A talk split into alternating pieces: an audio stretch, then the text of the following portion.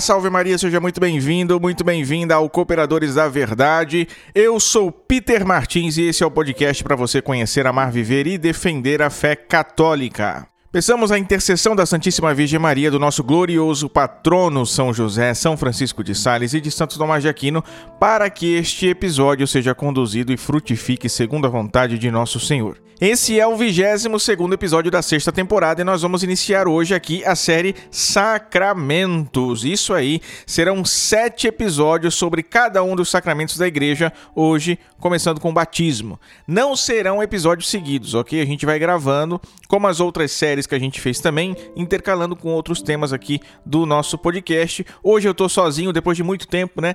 Não tem convidados, né? Então hoje teremos aqui uma conversa a sós, eu e você, meu querido ouvinte, minha querida ouvinte que está me ouvindo. O propósito dessa série não é simplesmente dar uma catequese sobre o sacramento, sobre o batismo, hoje de modo especial, né?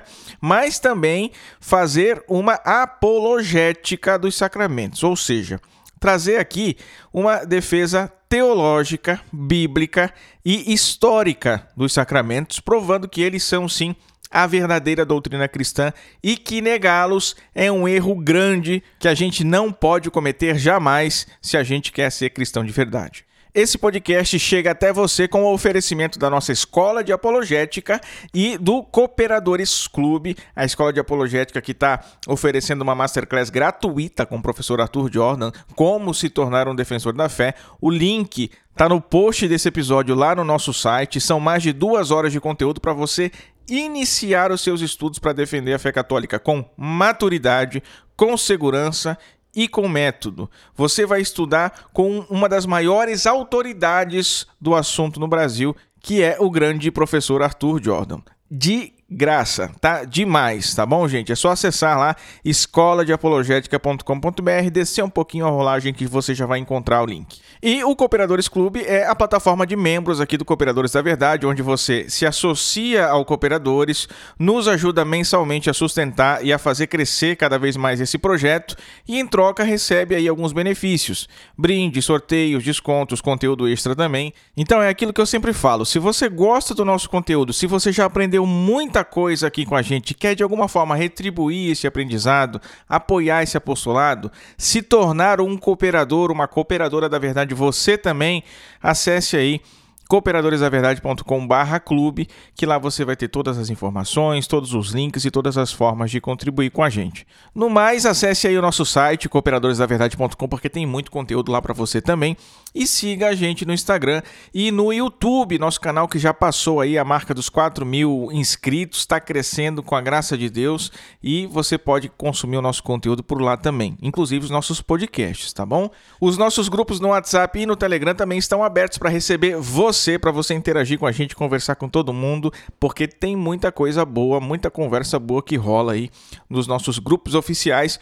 O link para tudo isso, gente, tá no post desse episódio lá no nosso site, tá? É só acessar lá que você vai encontrar o link para tudo. Os recados são esses. Vamos começar agora então a nossa série Sacramentos, falando do batismo.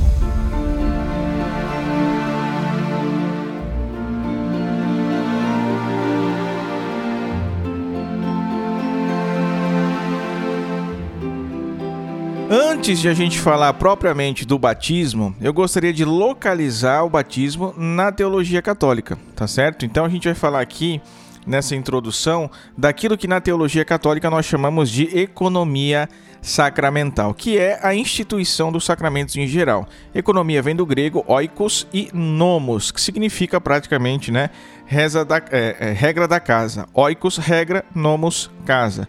E os sacramentos são meios de graça. Então, a economia sacramental é a forma, a regra, o método que Deus instituiu para distribuir as suas graças, os frutos da sua redenção à sua igreja, ok? Olhando assim, parece meio estranho que a gente diga que Deus tem a regra, tem a norma, que Deus precise de um método para agir, né? O que a gente precisa lembrar é que Deus é a sabedoria e sabedoria pressupõe ordem, pressupõe método, regra, norma. Então é isso aí mesmo.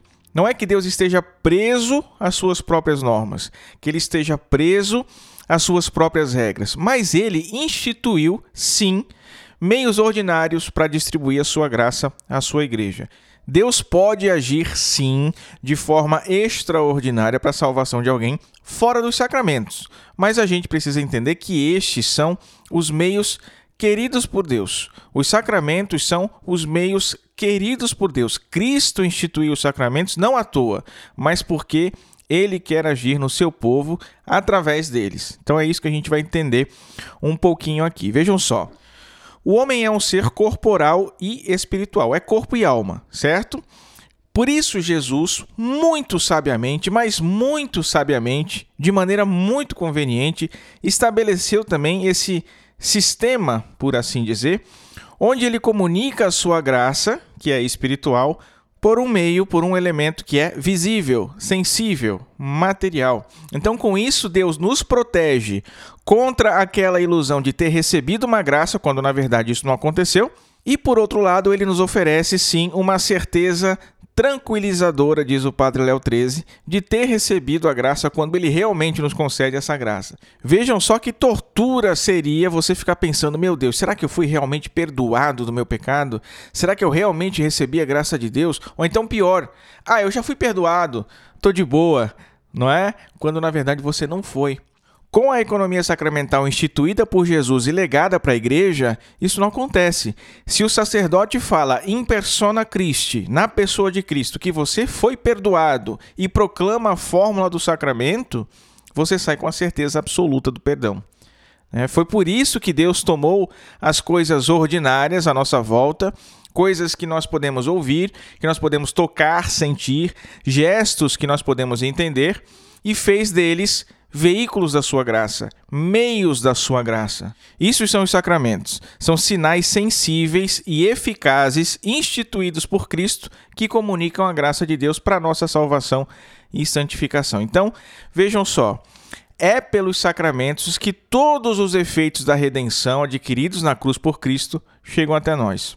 Deus instituiu os sacramentos justamente para que ele pudesse perpetuar na sua igreja perpetuar em nós a realidade do seu sacrifício redentor e a sua ação pessoal na nossa alma. Então, os sacramentos são sinais sensíveis instituídos por Cristo para significar e produzir a graça santificante em nossas almas. Sinal é algo que envolve um significado. A água pode significar limpeza, a bandeira pode significar a pátria, a fumaça pode significar o fogo todo sacramento tem um sinal, um sinal sensível, ou seja, é algo que nós podemos perceber pelos nossos sentidos, visão, audição, tato, olfato, paladar. Nós podemos ver e sentir a água do batismo. O pão e o vinho, nós sentimos também o gosto deles na Eucaristia.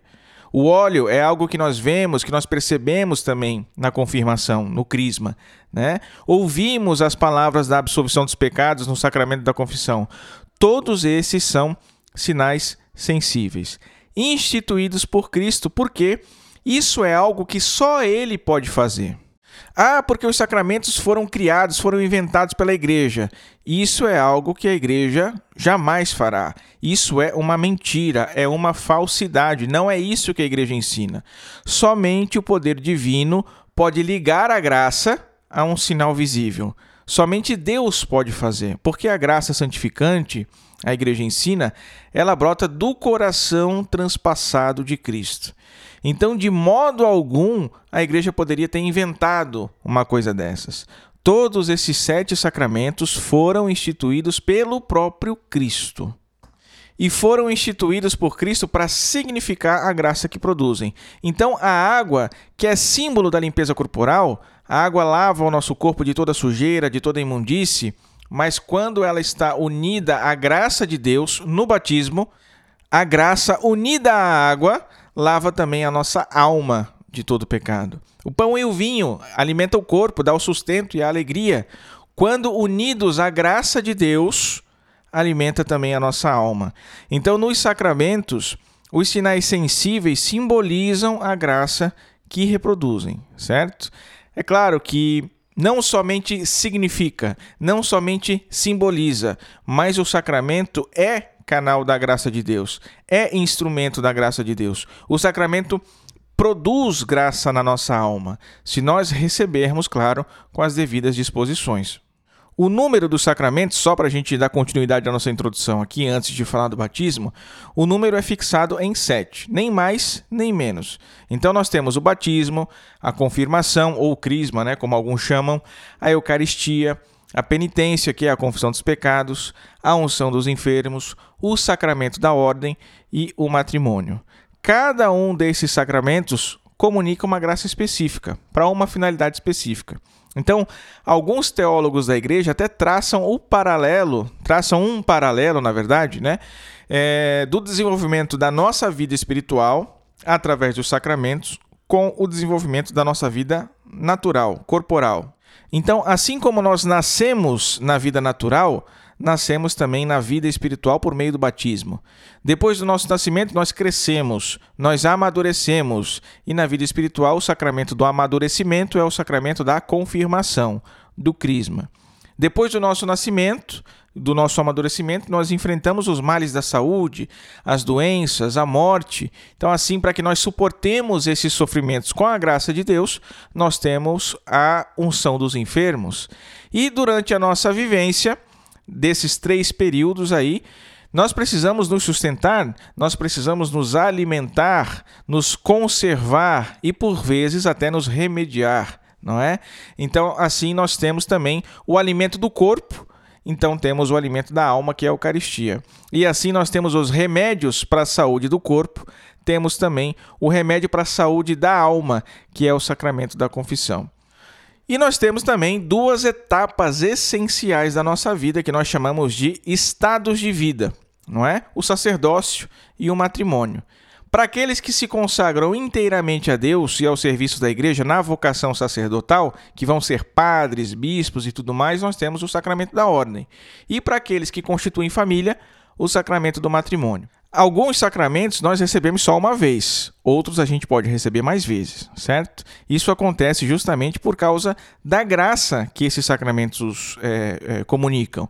Mas a gente vai ter que continuar falando sobre isso no próximo episódio da série Sacramentos, porque senão não vai dar tempo de falar sobre o batismo aqui. Então vamos combinar assim: sempre na introdução, no primeiro bloco de cada um dos episódios da série Sacramentos, eu vou falar um pouco sobre os sacramentos de forma geral da economia sacramental. E depois aí nos blocos seguintes a gente segue falando sobre os sacramentos específicos. E assim a gente vai completando todo o nosso estudo.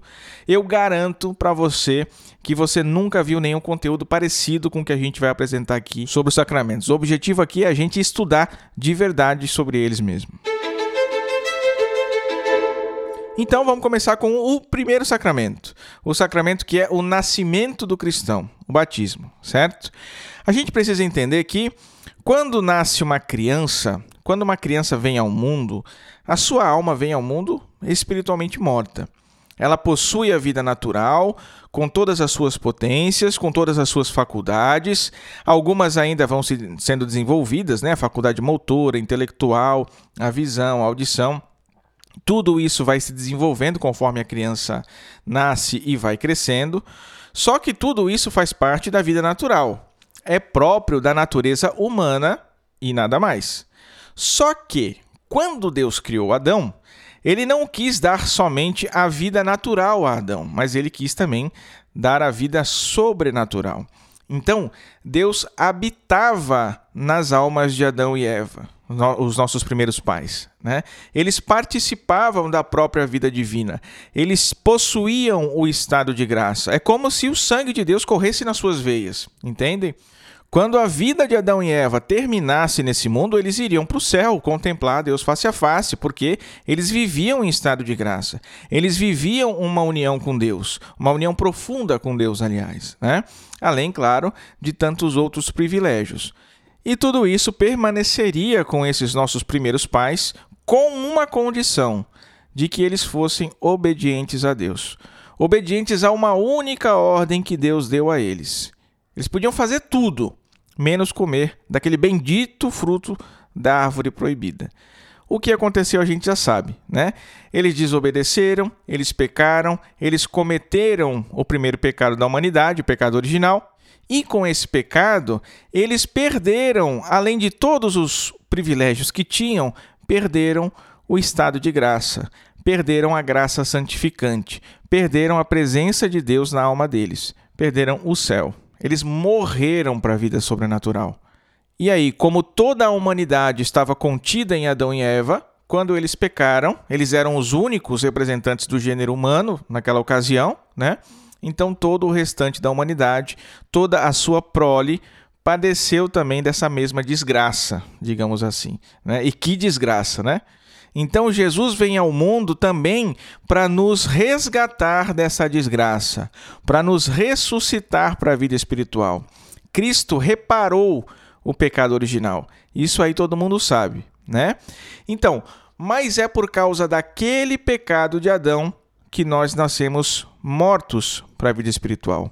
Por causa daquele pecado que nós nascemos com todas as nossas capacidades naturais, mas na nossa alma há um buraco, uma ausência, uma falta, que é a ausência da graça de Deus.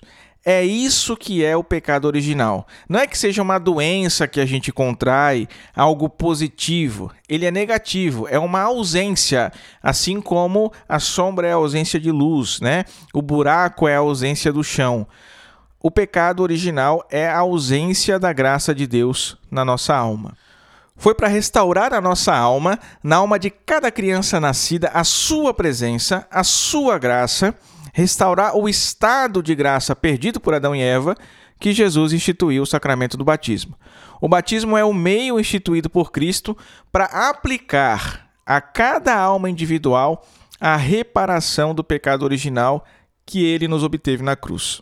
Por isso que se define o batismo como o sacramento da regeneração espiritual, mediante a ablução com água e a invocação das três pessoas da Santíssima Trindade. Essa é a definição que nos dá o padre Antônio Roio Marim. Então, por meio da ablução com água, ablução é sinônimo de lavação né, do corpo inteiro ou só de uma parte do corpo. No caso do batismo, é a cabeça, que é aspergida com água quando o batismo não é por infusão. Então, por meio da ablução com água e da invocação da Santíssima Trindade, a nossa alma é limpa do pecado e preenchida pela graça santificante de Deus. Todo sacramento tem matéria, forma, ministro e intenção. São essas quatro coisinhas: matéria, forma, ministro e intenção. A matéria é aquele sinal sensível. No caso do batismo é a água. A forma é a fórmula é o que dá sentido à matéria. Né? A água é só água, mas quando eu pronuncio a fórmula, aí eu dou o sentido àquela água e ela passa a significar aquilo que a graça de Deus vai comunicar. Né? E a fórmula do batismo é dizer o nome da pessoa, eu te batizo em nome do Pai, e do Filho e do Espírito Santo. Então se pronuncia isso enquanto se mergulha a cabeça da pessoa dentro da água. Isso aí a gente vai chamar de batismo por imersão, ou então você derrama água sobre a cabeça da pessoa, o que se chama batismo por aspersão. As duas formas são aceitas pela igreja. O ministro é sempre aquele que ministra o sacramento. No caso do batismo, pode ser um bispo, um padre, um diácono, um ministro autorizado pela igreja, ou até mesmo em casos graves, perigos de morte, algo assim, qualquer pessoa pode batizar. E a intenção não se exige que se tenha um conhecimento profundo, teológico do batismo, dos seus efeitos e tudo mais. Basta que se tenha a intenção reta de batizar, repetindo um gesto, um ritual que a igreja sempre fez. Ou seja, você jogar a pessoa num rio e dizer em nome do Pai, do Filho e do Espírito Santo, simplesmente não é batizar. É preciso que se tenha a intenção reta de realizar o batismo, ok? E aqui uma coisa importante que eu devo falar com mais detalhes nos próximos episódios é que todos os sacramentos, o batismo não foge à regra, respeitando esses quatro elementos, o sacramento ele é objetivamente eficaz por si. Por quê? Porque ele foi instituído por Cristo. Ele age por Cristo. Não é a força humana que produz graça, é Cristo. Então, a gente diz que o sacramento ele atua ex opere operato, ou seja, é pela própria ação que está sendo executada. Então, assim, você não crê no sacramento da Eucaristia. Se o padre celebrou a missa corretamente, a Eucaristia é a Eucaristia, quer você creia, quer não, certo? Há uma ação objetiva que acontece ali na Santa Missa que faz com que o sacramento seja produzido. A Eucaristia é Eucaristia, quer você creia, quer não, certo? É claro que há também uma ação subjetiva conforme a disposição na sua alma. Então, se você estiver mais aberto à graça de Deus, a ação do sacramento na sua alma será maior. Mas, independentemente disso, objetivamente o sacramento está ali, com todas as graças que ele produz, certo? Então, a eficácia do sacramento não depende da santidade do ministro, não depende da santidade daquele que recebe o sacramento. A eficácia do sacramento, ela é objetiva ainda que haja uma ação subjetiva na alma de cada indivíduo que recebe o sacramento, de acordo com as suas disposições, tá? Por isso que nós batizamos crianças. E eu vou falar disso mais à frente, mas por quê? A ação do sacramento não depende da nossa fé para acontecer. Depende da nossa fé para frutificar, para nos santificar, para nos fazer bons cristãos. Nós precisamos corresponder com a graça de Deus, certo? Mas a ação objetiva do sacramento independe da nossa vida interior. A causa eficiente do sacramento, para usar uma linguagem bem teológica, bem técnica, né? A causa eficiente é o próprio Deus. E quem pode receber o batismo? Toda pessoa não batizada e somente ela. Ou seja, o batismo é uma vez só e pronto. O catecismo fala assim, né? Por quê? Houve na história da igreja uma galera que queria batizar de novo. São os anabatistas, por exemplo. Os rebatizadores foram condenados no Concílio de Trento. O que a igreja crê é um só Senhor, uma só fé, um só batismo. Tanto as crianças quanto os adultos podem ser batizados, só que, claro, para os adultos é imprescindível que se tenha a disposição de romper com o pecado, né? precisa haver o arrependimento e o desejo de ser batizado e entrar na igreja. Do contrário, o batismo seria um sacrilégio, ok? Por isso, para os adultos é preciso que se tenha uma certa catequese, um conhecimento pelo menos elementar da fé, para que se possa ser batizado. Para as crianças mais novinhas, os bebês, claro, não se exige esse desejo, nem catequese, nem nada, né? Não teriam condições. Mas se exige o compromisso dos pais, ou dos padrinhos, pelo menos, de que essas crianças sejam educadas na fé católica futuramente, né? E que recebam a formação adequada quando alcançar a idade, né? E tudo mais. E aqui, só abrindo um parêntese, mas eu acho que é muito importante a gente falar que tem muita gente que pensa que a igreja é uma ONG e o batismo é uma cerimônia social e que a igreja é obrigada a ministrar o batismo. Gente, a igreja não é obrigada a nada. Se você não cumprir os requisitos, se você não for católico, se você não professa a fé católica e se você não se comprometer a criar o seu filho ou o seu afilhado na fé católica, a igreja tem o dever de negar o batismo, certo? Eu estou falando isso porque a gente vê muitas dessas coisas acontecerem aí nas nossas igrejas, né? Os pais são protestantes, os, os padrinhos são, sei lá, da Umbanda, né? Mas querem batizar o filho na igreja católica. Ah, gente, faça-me o favor, né? Isso não se faz. É preciso que a gente tenha um mínimo de noção. E quais são os efeitos desse sacramento? Os efeitos do batismo são seis. Ele infunde a graça regenerativa converte o batizado em templo vivo da Santíssima Trindade, faz do batizado um membro vivo da igreja, imprime na sua alma o caráter cristão, apaga o pecado original e também os pecados atuais, se tiver, nos caso, no, no caso dos adultos, né? E perdoa toda a pena devida pelos pecados. Então a gente vai entender cada um desses efeitos aqui. Que o batismo infunda em nós a graça regenerativa não é nenhuma novidade, né? Já falamos disso aqui. É claro que todos esses efeitos eles ocorrem simultaneamente, certo? Mas a base de todos os outros efeitos é justamente a infusão da graça regenerativa. A graça batismal regenera a nossa natureza, recupera em nós aquele estado de amizade com Deus que Adão e Eva tinham perdido no paraíso pelo pecado né? Nós somos regenerados em Cristo. Então, a graça do batismo regenera em nós a vida sobrenatural.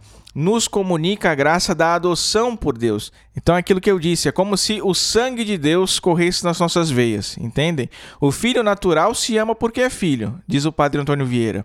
Mas o filho adotivo é filho porque se ama. Então vejam, Deus nos amou, deu seu filho por nós e ainda instituiu um sacramento para que nós sejamos seus filhos adotivos. Consegue entender a profundidade da grandeza do amor de Deus? Só que não acaba por aqui. Porque além de restaurar o nosso estado de graça, além de nos regenerar, de nos adotar, o batismo ainda nos faz templos da Santíssima Trindade. Então, a graça batismal, a graça regenerativa, ela vai lá no fundo, no mais profundo da nossa alma, e ela atua como se fosse um trono onde a Santíssima Trindade possa habitar. É assim que nós participamos da vida divina, porque o próprio Deus vem habitar em nós. Se alguém me ama, guardará minha palavra. Meu Pai o amará e nós viveremos e faremos nele a nossa morada, diz o Evangelho de São João. E São Paulo diz: Acaso não sabeis que o vosso corpo é templo do Espírito Santo? Claro que São Paulo enfatiza o corpo aqui, porque ele está exortando os irmãos contra o pecado do corpo. Mas, evidentemente, é a nossa alma onde o Espírito Santo está. É a nossa alma onde Deus habita. E aqui só um parêntese, né? É isso que a teologia vai chamar às vezes de espírito. O homem é, da natureza humana, corpo e alma. E o espírito, o que, que é? Teologicamente falando, é justamente esse lugar, entre muitas aspas, né? Lugar dentro da nossa alma, no mais profundo do nosso ser, onde Deus habita. Então, habitando em nós, agora vamos para o terceiro é, é, efeito do batismo. Habitando em nós, a graça do batismo nos enxerta no corpo de Cristo, nos torna membros vivos do corpo místico de Cristo. Filipenses 1, 21. Viver para mim é Cristo. Em outras traduções, a minha vida é Cristo. Né? Então, nós somos identificados com Cristo. Cristo vive em nós, nós somos membros dele, nós participamos da sua vida. Por isso que se diz também que o batismo imprime um caráter cristão na nossa alma. É o quarto efeito do batismo. A nossa alma é modificada, ela recebe uma nova característica, um novo selo, uma nova marca que é indestrutível, é eterna, é indelével, como alguns gostam de, de falar, né? Não se pode apagar. O padre Rui Marim diz que essa marca nos configura ao Cristo sacerdote. Nós participamos física e formalmente do sacerdócio eterno de Cristo. Claro que existem graus, do ponto de vista católico, né? Existem graus de participação nesse sacerdócio, que começa com o batismo, passa pela confirmação e se completa no sacramento da ordem. Todos esses três sacramentos imprimem um caráter na nossa alma. O sacramento da ordem é o último grau de participação no sacerdócio de Cristo. Por isso que somente os padres ordenados podem consagrar, podem perdoar os pecados, por exemplo. Né? Mas nós, todos os batizados, nós participamos também desse sacerdócio. São Pedro diz: nós somos uma raça eleita, um sacerdócio real, uma nação santa, um povo instituído por Deus. Então, isso aqui não é uma metáfora. Nós realmente recebemos certo esplendor, digamos assim, do sacerdócio de Cristo. Isso quem diz é o padre Rui Marim, certo?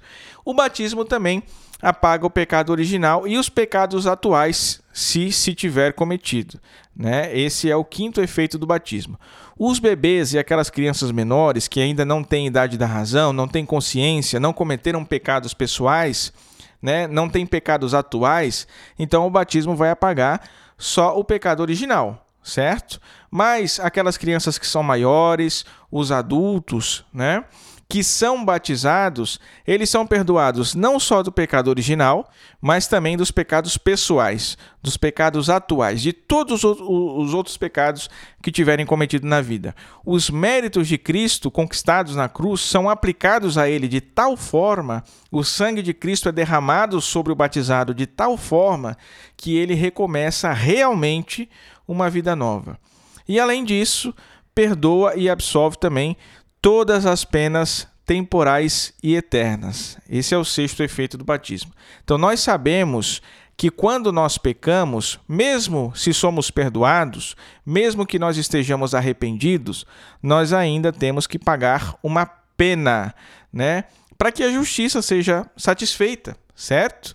A própria noção de justiça exige isso. É uma coisa que muita gente não entende, né? Então, só para a gente ter noção, é para isso que a gente tem a prisão. É para isso que os criminosos pagam penas. Mesmo se a vítima já o perdoou, mesmo se eles já se arrependeram, a justiça precisa ser cumprida. Por isso passa um tempo na cadeia. Então, eu estou dando esse exemplo só para a gente entender essa noção de satisfação da justiça. Isso não se dá somente com os crimes temporais, com os crimes desse mundo, mas com qualquer pecado. Certo? Nós temos penas a pagar pelos nossos erros. E essas penas são temporais e eternas. A pena eterna é o inferno, é a pena do pecado mortal. Mas os pecados que não são mortais, mesmo quando eh, nós somos perdoados, né, mesmo quando o sacerdote absolve os nossos pecados, nós ainda temos essas penas temporais a cumprir. E como é que nós cumprimos? Com orações, com caridade, com obras de misericórdia. Se a gente não pagar por tudo aqui, a gente vai pagar no purgatório, certo? Então eu estou explicando isso só para dizer que o batismo apaga não só o pecado, mas apaga essas penas também, como uma indulgência. A indulgência é isso, é o perdão das penas. Quando o pecado já foi perdoado no sacramento da, da confissão e você está muito arrependido, certo? Com uma contrição perfeita, você recebe uma indulgência que zera a sua vida, digamos assim, certo? O batismo faz isso também né? Apaga o pecado e apaga as penas que você teria de cumprir. Ok? Então, realmente, diante de Deus, nós ganhamos uma vida nova, ganhamos uma vida zerada. O batismo nos perdoa da culpa e nos absolve da pena. É claro que quando nós cometemos novos pecados depois do batismo, né, nós vamos ser culpados e teremos que pagar essa pena de novo, teremos que cumprir essa pena de novo. Não gosto de usar o termo pagar, né? porque a gente pecou, a gente agiu contra Deus, contra a nossa natureza. É justo, mas é, como eu disse, uma vida nova. Todos os nossos erros, todos os nossos pecados, tudo que a gente fez antes do batismo morreu e foi sepultado com Cristo. E agora nós renascemos para uma vida nova. Agora, se o batismo tem essa realidade tão profunda, tão restauradora, tão regeneradora, ele também nos impõe alguma exigência. Né? Não é porque nós fomos batizados, recebemos uma vida nova, agora fechou. Estamos salvos, já vamos para o céu, está tudo certo, ninguém precisa fazer mais nada. Não é bem assim que o batismo funciona. Né? O batismo, eu disse aqui, é a morte para o pecado e a vida de Cristo, não é? Então, a partir dele, a partir do batismo, é isso que nós teremos que buscar. É isso que a vida cristã exige de nós. Então nós devemos morrer para o pecado. Mas o que, que isso significa? Significa que nós temos de repudiar o pecado, expurgá-lo da nossa vida. Meus caros, não há nada mais grave nesse mundo do que o pecado. Nada. O cardeal Newman dizia que se o Sol e a Lua caíssem na Terra, provocando uma tragédia sem precedentes, fazendo com que todo mundo morresse da pior forma possível, isso ainda seria menos grave do que alguém que rouba propositadamente uma moedinha de 50 centavos. Uma moedinha de 50 centavos. O pecado é o maior mal que existe nessa vida, seja ele grave ou leve, mortal ou venial. O pecado mortal é evidentemente mais grave, mas o pecado venial, ele ainda é mais grave que todos os outros males da ordem temporal. Vocês estão entendendo? O pecado mortal, principalmente, ele corta completamente a nossa relação com Deus, a nossa ligação com Deus. Ele rompe a nossa amizade com Deus. É como se alguém passasse um machado no seu pulso, separando a sua mão do seu braço. Tá entendendo? O negócio é grave. Então, esse é um compromisso que a vida cristã que nós recebemos no batismo nos exige, né? E o outro compromisso é viver com Cristo, porque a vida cristã, ela não é uma vida negativa. Não se trata de coisas que a gente precisa evitar, mas de coisas que a gente precisa viver positivamente. Viver com Cristo que vive verdadeiramente em nós.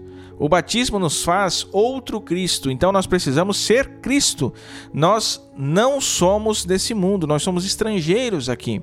Assim como Cristo também disse que o seu reino não é desse mundo. Então, todas as nossas ações, toda a nossa vida, ela precisa ser vivida com a consciência dessa finalidade. Nós estamos aqui para amar e servir a Deus, porque essa não é a nossa casa. Todo esse mundo aqui, ele é para nós um grande hotel, é um lugar de passagem, como diz São Paulo em Colossenses, né? Como recebesses o Senhor Jesus Cristo, vivei nele. Algumas, a, a, a, é, algumas outras traduções, andai nele, marchai para ele. Então é isso.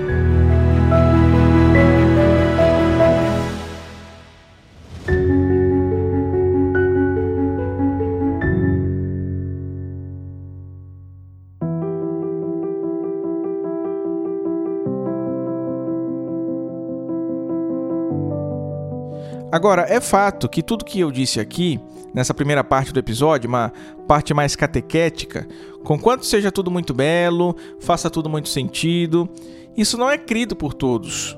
Há muitos que se dizem cristãos hoje em dia, mas que não creem nessas coisas. Com o advento do protestantismo, abriu-se uma porteira aí para muitas possibilidades de crenças diferentes. Os protestantes que estão me ouvindo aí, não fiquem bravos comigo, né? Mas essa que é a verdade. Há muitas concepções diferentes de batismo dentro do protestantismo. Então, os luteranos, por exemplo, eles têm uma teologia batismal muito parecida com a nossa. Então eles creem no poder regenerador do batismo, por exemplo. O batismo redime o pecado e concede a salvação, diz o catecismo menor. Então por isso, inclusive, os luteranos batizam bebês, tá? E sem qualquer problema. Os presbiterianos, por exemplo, eles não creem no poder regenerativo do batismo. O batismo é um sacramento, de acordo com a confissão de fé de Westminster, né? Mas ele foi instituído para servir de sinal, de selo do pacto da graça, sinal da união com Cristo, né? Sinal da regeneração, da remissão dos pecados, tá? Sinal da consagração a Deus por Jesus Cristo, a fim de andar em novidade de vida. Isso aí está na confissão de Westminster, tá?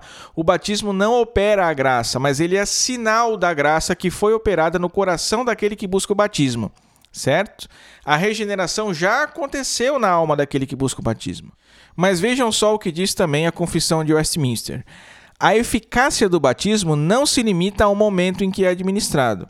Contudo, pelo devido uso dessa ordenança, a graça prometida é não somente oferecida, mas realmente manifestada e conferida pelo Espírito Santo àqueles a quem ele pertence, adultos ou crianças, adultos ou crianças, segundo o conselho da vontade de Deus, em seu tempo apropriado. Então a graça prometida no batismo, ela é realmente manifestada e conferida pelo Espírito Santo, mas segundo a vontade de Deus, no seu tempo apropriado. Não está atrelada ao rito do batismo. No entanto, por crer que essa graça vai ser manifestada no tempo apropriado, os presbiterianos então batizam as crianças também, mesmo sem acreditar no poder regenerativo do batismo em si certo? Francis Schaeffer, né, teólogo reformado, vai dizer que os corações dos pais crentes, movidos e guiados pela habitação do Espírito Santo, têm um impulso natural de levar os seus filhos a Deus. Então, se a graça de Deus se manifesta no momento apropriado, até mesmo nas crianças, nos bebês, né, de acordo com o conselho e a vontade de Deus, não haveria problema algum em batizá-las, ok? Os batistas, e eu creio que grande parte do movimento evangélico também deva seguir essa linha, eles dizem que o batismo é simbólico. O batismo deve ser ministrado somente àquele que já tomou a decisão por Cristo e escolheu ser batizado. É um sinal da comunhão com Cristo, sinal da remissão dos pecados, sinal da consagração da pessoa a Deus através de Jesus Cristo. Então, por isso, os batistas só batizam adultos. E aquelas crianças, claro que já conseguem ter razão para decidir, né? O batismo não é a causa da regeneração, como dizemos nós católicos, né? Também os luteranos e tudo mais, mas é um símbolo. Claro, eu já vi alguns dizerem também que o batismo é simplesmente uma cerimônia, uma marca de entrada na igreja. Isso é coisa que a gente vê é, em muitas dessas comunidades mais neopentecostais, né? Então, se é a marca da entrada na igreja, você pode se batizar uma, duas, três vezes, quantas forem convenientes, conforme você vai mudando de igreja, né? Claro, eu não estou descartando aqui que existam outros significados do batismo para esse pessoal, tá? Mas é, é, é, é, isso que fica mais evidente, me parece, né? Querem ver um exemplo disso? Quem me contou isso foi um grande amigo, Leonardo, tá? Né, que vai ser meu afilhado na milícia de Santa Maria, tá? Ele disse que Andressa, Andressa Urac, lembram dela? Uma menina modelo famosinha aí, sei lá, faz oito anos que eu não assisto TV, né? Mas ela frequentava a Igreja Universal, a, a Igreja Universal mesmo, do Reino de Deus, né? Do alto intitulado Bispo Macedo. E aí, sei lá o que aconteceu, ela saiu da igreja, né? Mas depois ela voltou agora, certo? voltou e se batizou de novo. Ela já tinha sido batizada na mesma Igreja Universal, saiu, agora voltou e se batizou de novo. Então é um símbolo de arrependimento? Sim. Símbolo de uma reentrada na igreja? Também. Mas o batismo não comunica graça nenhuma. Certo? Então, assim, essas comunidades neopentecostais é meio doideira, assim. Né? Até os batistas, a Assembleia de Deus, você tem uma confissão de fé, um documento unificador que guia essas comunidades espalhadas por aí. Aliás, a Assembleia de Deus também não crê na regeneração batismal, tá? Também não batizam crianças, né, bebezinhos, nada disso, certo? Agora, essas comunidades mais recentes aí, cada cabeça é uma sentença, né? Não tem muito para onde recorrer. Bom, Lutero mesmo já reclamava disso lá durante a reforma, né? Há tantas seitas e credos quanto o número de cabeças, ele dizia. Esse não escuta o batismo, aquele nega o sacramento, alguns ensinam que Cristo não é Deus, alguns dizem isso, outros dizem, uh, dizem aquilo, né? Bom, Lutero reclamava mesmo. Né? Ele não era tão favorável assim à pluralidade de crenças né? que o protestantismo tem hoje. Ele defendia a sua ortodoxia, que a sua crença era verdadeira. Então, mas eu estou comentando aqui só para a gente ter uma ideia, um panorama geral de como isso funciona no protestantismo. Claro que a gente não tem como, num programa de uma hora, lidar com todas as confissões de fé, com todos os argumentos, né? Mas, na medida do possível, a gente vai defender a nossa teologia sacramental, especialmente hoje falando do batismo, biblicamente, teologicamente, historicamente, etc. Né? Demonstrando que ela é a doutrina verdadeira, e aí a gente vai tentar lidar com algumas visões de batismo dentro do protestantismo que não estão de acordo com a visão católica. Né? Ou seja, daqui a gente já exclui a visão luterana, né? Porque eles de fato se aproximam muito do que a gente ensina sobre o batismo, sobretudo no que diz respeito ao seu aspecto principal, que mais importa para a gente aqui, que é o da regeneração. Né? Ou seja, que o sacramento do batismo é canal da graça de Deus, que ele produz graça, que é a causa da graça para nós, né? Claro que a causa primeira é Deus, de onde vem a graça, né? É de Deus que vem a graça, mas pelo amor de Deus, né? Que Deus tenha escolhido se servir desse sacramento para comunicar sua graça até nós. É isso que eu estou falando. Também, só para que não fique dúvida, né? Os metodistas, os anglicanos e os ortodoxos também têm uma teologia sacramental muito próxima da nossa. No que diz respeito aos ortodoxos, né?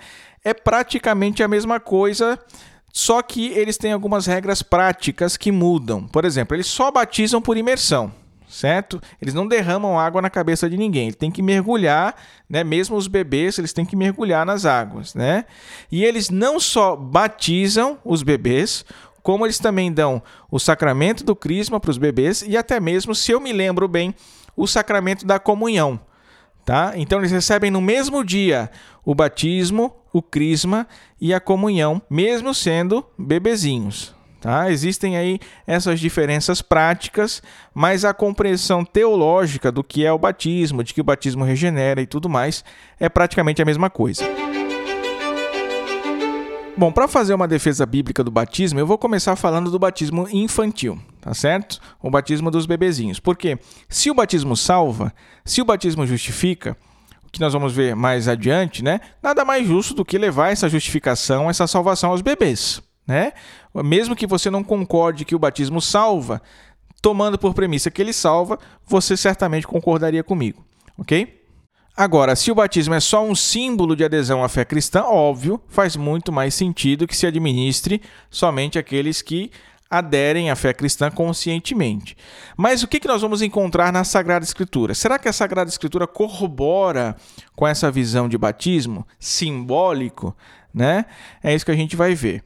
Em Atos 16, 14 e 15, nós vamos ver que uma mulher chamada Lídia foi batizada juntamente com a sua família. Uma mulher chamada Lídia, temente a Deus, o Senhor abriu-lhe o coração para atender às coisas que Paulo dizia, foi batizada juntamente com a sua família. Né? Um pouco mais à frente, mas ainda no mesmo capítulo, a gente vê o seguinte: então, naquela mesma hora da noite, ele cuidou deles e lavou-lhes as chagas. Imediatamente foi batizado ele e toda a sua família. É o batismo do carcereiro, né? Ele iria se matar. Pensou que Paulo e Silas tinham fugido da prisão. Quando Paulo interrompe, prega o evangelho para ele, ele se, é, se converte, né? E batiza ele, se batiza ele e todos aqueles que estavam na sua casa né, toda a sua família. Depois a gente vem em 1 Coríntios 1,16. A gente vai ver que Paulo batizou a família de Estéfanas, que era um dos membros ali da igreja de Corinto. A grande questão aqui é que quando os autores falam de casa, de família, isso já deixa claro que se trata de mais gente do que somente o marido ou a esposa, certo? Acho que vocês concordam comigo, né? São Lucas, que é o autor de Atos dos Apóstolos, ele podia ter escrito, né? Lídia foi batizada junto com seu marido. São Paulo também, quando vai batizar a família de Estéfanas, né, poderia ter dito que, enfim, batizou a esposa de Estéfana, né? Mas não, é a família, é a casa, né? Quem são os membros daquela família? Naquele tempo, naquela cultura, provavelmente os pais, talvez os avós, os irmãos, primos e também os filhos. Lógico, onde se incluiria aí as crianças, mesmo aquelas mais novinhas, né? os bebezinhos de colo. É, há outras passagens também que se referem à salvação de famílias inteiras, né? Lucas 19:9, Atos 11:14, 16:31. Mas Peter não está falando de bebês aqui nessas passagens. De onde é que vocês tiram que os bebês estão inclusos? Essa é uma boa pergunta. E a resposta tem duas partes. Primeiro, não está escrito bebê. Mas curiosamente também não está escrito que os bebês e as crianças não foram batizados. Né? Não existe nenhuma passagem no Novo Testamento que diz, por exemplo, que as crianças menores elas precisaram crescer para depois receber o batismo. Ah, sei lá, fulano, é, ao completar a idade correta, né, recebeu o batismo. Né? Ou fulano, o filho de fulano não pôde receber o batismo, pois ainda não estava na idade da razão. Compreendem? Então, a ausência dessa regra de que as crianças precisariam crescer é um indício de que os bebês foram batizados nessas ocasiões. Um indício que fica muito forte quando você considera todos os aspectos teológicos que eu falei nos primeiros blocos do programa, certo? Que o batismo regenera, que comunica graça e tudo mais. A segunda parte da minha resposta é a teologia que São Paulo desenvolve em relação ao batismo lá em Colossenses 2. Né? O que, que São Paulo faz? Ele conecta o batismo à circuncisão. A circuncisão para Israel, que era a igreja antes de Cristo, digamos assim, era o selo da aliança de Deus com Abraão. A circuncisão era dada a quem? Aos meninos que completavam oito dias de vida, né? oito dias depois do nascimento. Sinal de penitência, de pertencimento, de incorporação ao povo de Deus, de consagração e fidelidade ao Senhor. Lembrando que a circuncisão não apagava o pecado original, ok? Os judeus não, não tinham essa concepção teológica, né? Mas mesmo assim a circuncisão era ministrada aos bebês. Então, analogamente, o batismo vem a ser o selo da nova aliança com Cristo. Sinal de penitência? Sim. Sinal de pertencimento, de incorporação à igreja? Sim, também. Né? A igreja é o novo povo de Deus. Sinal de consagração, de fidelidade a Deus. Tudo isso que cumpria a circuncisão para os meninos do Antigo Testamento. Tudo isso, mais, agora que nós estamos com Cristo, a justificação da nossa humanidade. A aplicação dos méritos da cruz em favor da nossa salvação. Vejam só o que diz São Paulo: Pois nele habita corporalmente toda a plenitude da divindade. tendes tudo plenamente nele, que é a cabeça de todo o principado e potestade. Nele também fostes circuncidados com circuncisão não feita por mão de homem, mas com a circuncisão de Cristo, que consiste no despojamento de nosso ser carnal. Sepultados com ele no batismo, com ele também ressuscitastes, por vossa fé no poder de Deus, que ressuscitou dos mortos. Mortos pelos vossos pecados e pela incircuncisão da vossa carne, chamou-vos novamente à vida em companhia com ele. O grande desafio dos protestantes é explicar por que, que essas passagens que a gente leu aqui se aplicam somente aos adultos e não podem de modo algum se aplicar às crianças. Na minha opinião, essa impossibilidade está na cabeça de quem já fez a sua escolha teológica. E aí se volta para a Bíblia sabendo já o que, o que quer entender. Aí não é exegese, é exegese. Né? Você não tenta extrair da Bíblia aquilo que o autor diz, mas você coloca o significado que você traz consigo. Você interpreta já de acordo com os seus pressupostos. Porque veja, se a gente não tem um versículo explícito para esses casos, e vamos conceder aqui, né, para nenhum dos dois casos, nem a favor nem contra o batismo infantil, a gente consegue pelo menos construir um argumento com base na plausibilidade e na probabilidade do batismo infantil, do batismo dos bebês, né? Vejam só, primeiro, todos concordam que Famílias inteiras eram batizadas, tá? Isso está claro para todo mundo. Segundo, no mundo antigo é muito razoável supor que essas famílias continham crianças e bebês, tá?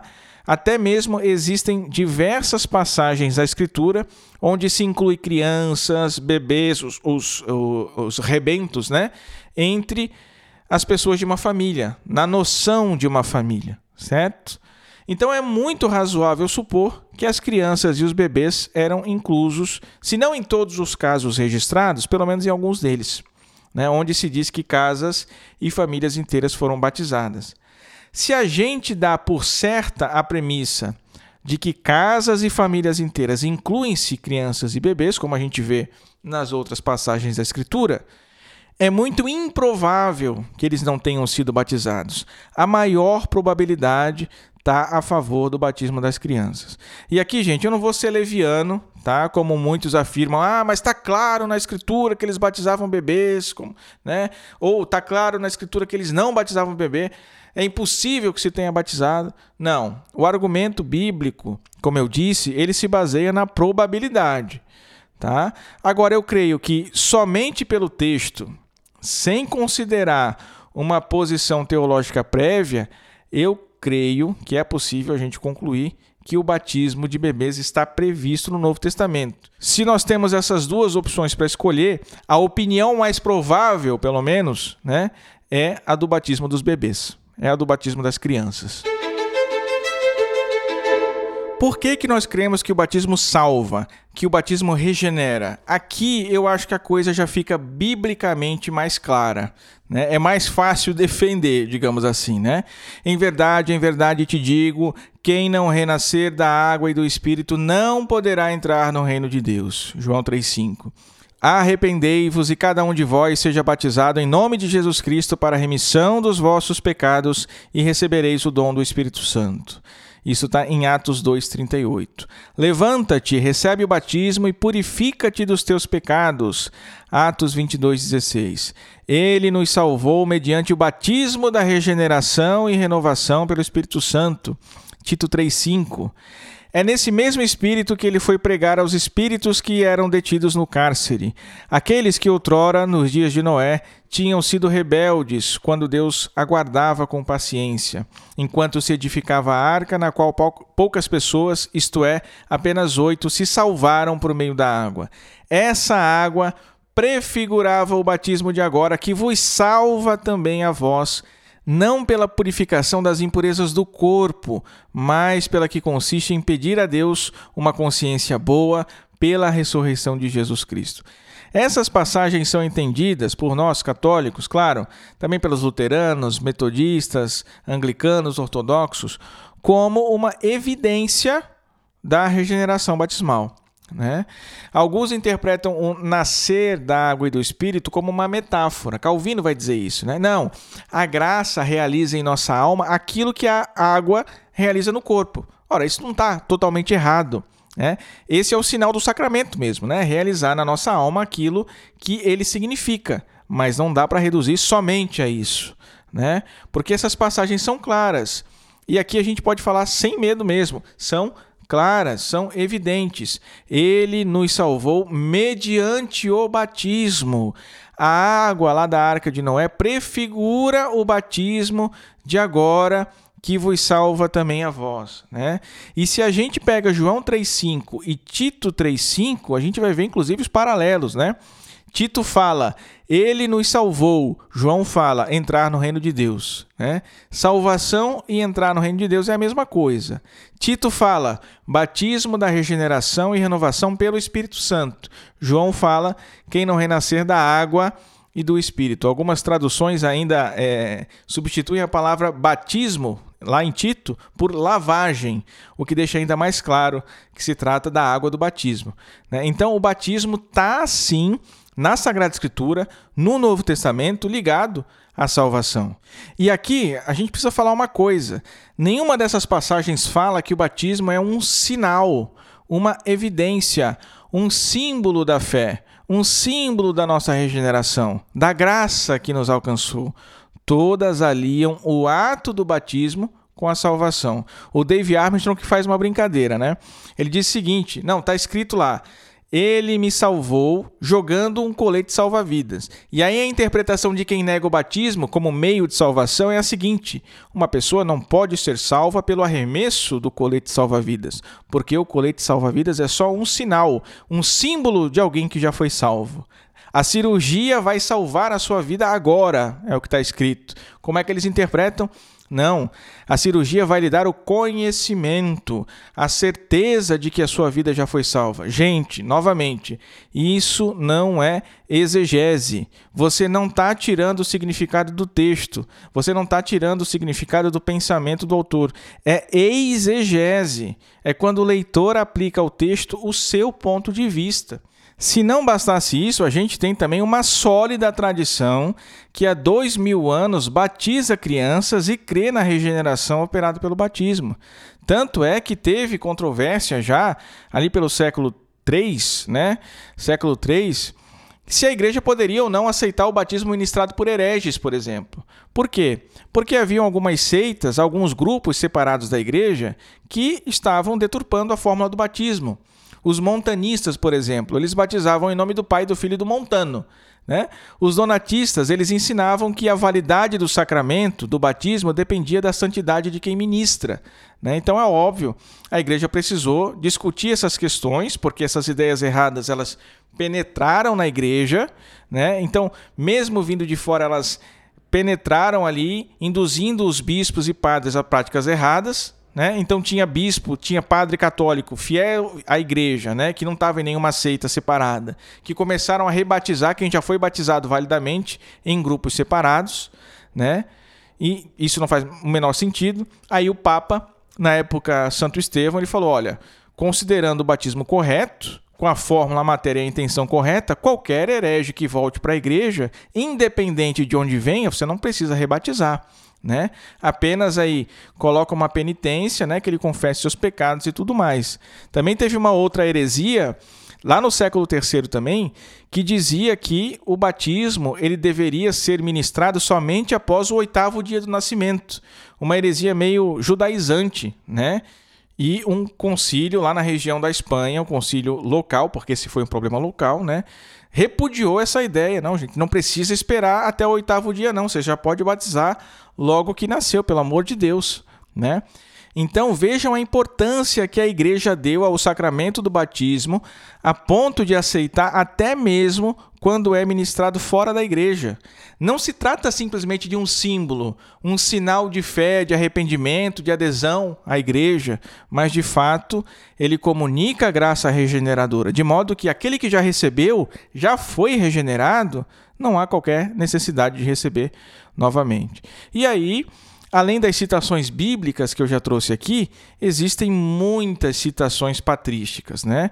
Na Epístola de Barnabé, por exemplo, que é citada por São Clemente de Alexandria, no finalzinho do século II, ele vai investigar sobre o que Deus disse é, sobre a água e a cruz no Antigo Testamento. Ele escreve o seguinte: quanto à água, está escrito que Israel, o povo do Antigo Testamento, não teria recebido o batismo que leva à remissão dos pecados. Santo Irineu de Lyon, que nasceu no ano 130, com efeito, assim devem se comportar os crentes, pelo fato de que neles habita permanentemente o Espírito Santo, dado pelo Senhor no momento do batismo. Ele também diz o seguinte: porque veio salvar a todos, e quando digo todos, isto é, aqueles tantos que por ele renascem para Deus, sejam eles nascidos, crianças, adolescentes, jovens e adultos.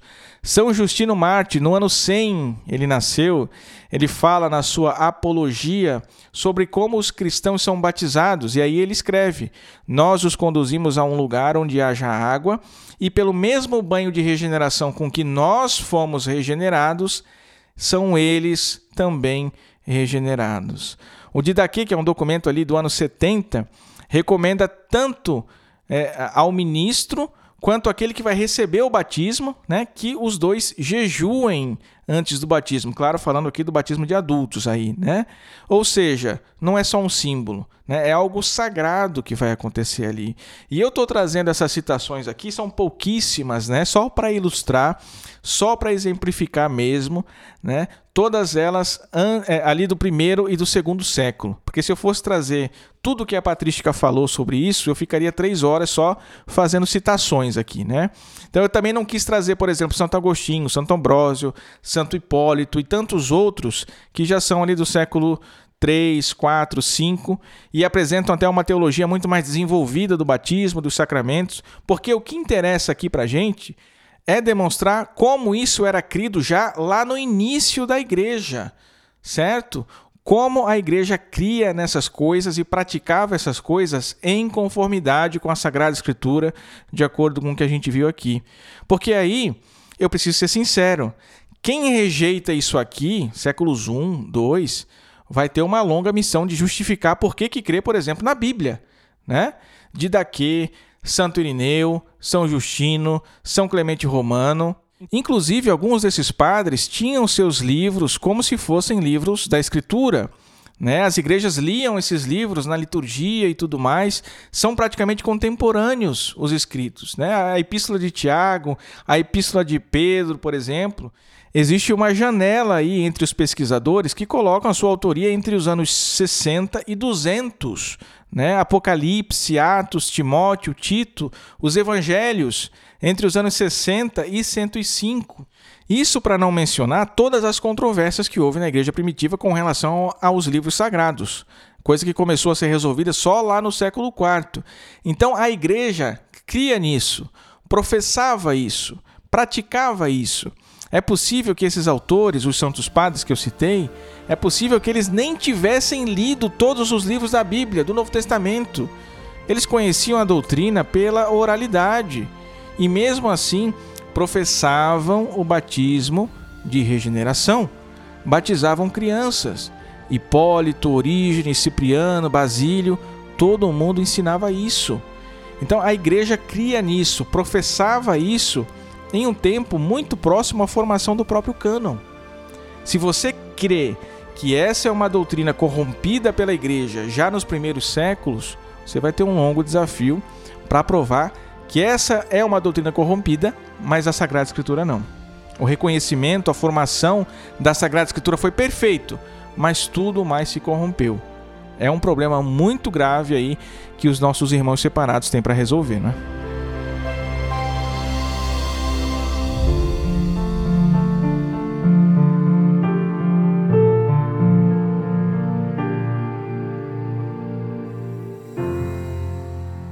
Rezemos a Virgem, nossa doce suzerana, que nos proteja, nos guie e cuide sempre do nosso apostolado.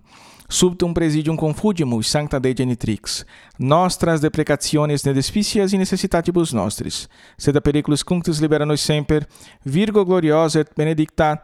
Amém. Chegamos ao fim do nosso episódio. Se você gostou, se você aprendeu algo novo aqui hoje, compartilhe com seus amigos, mande lá no grupo da igreja, da família, do trabalho, dos estudos, compartilhe nas suas redes sociais, porque é simples, rápido, fácil, não custa nada para você, mas para a gente nos ajuda muito de verdade. O Cooperadores da Verdade é um projeto que pertence ao Centro de Estudos São Francisco de Sales, que, por sua vez, pertence à Milícia de Santa Maria ordem a qual eu faço parte. Então, quem quiser conhecer mais, acessa aí miliciadesantamaria.org.br. Muito obrigado por ter me ouvido até aqui. Reze por nós. Salve Maria!